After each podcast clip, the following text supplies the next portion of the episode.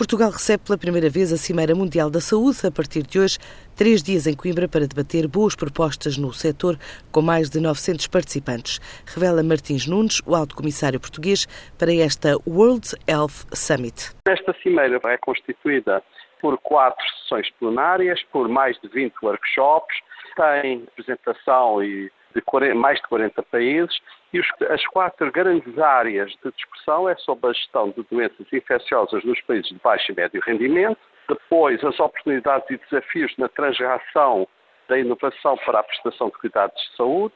a governança para a cuidado de saúde em países de baixo e médio rendimento e a educação biomédica num mundo em mudança. Vai resultar de decisões, eh, documentos,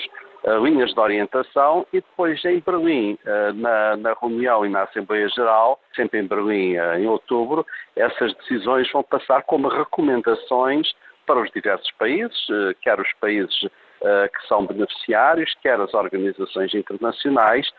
que têm a responsabilidade na conduta e na implementação de medidas eh, de saúde global, quer mesmo nos financiadores globais. O encontro no Convento de São Francisco é realizado em consórcio com a Universidade e o Centro Hospitalar e Universitário de Coimbra. Vai contar com a presença de vários membros do Governo, o Presidente da República, também com o Secretário-Geral das Nações Unidas e ainda com o Comissário Europeu para a Investigação.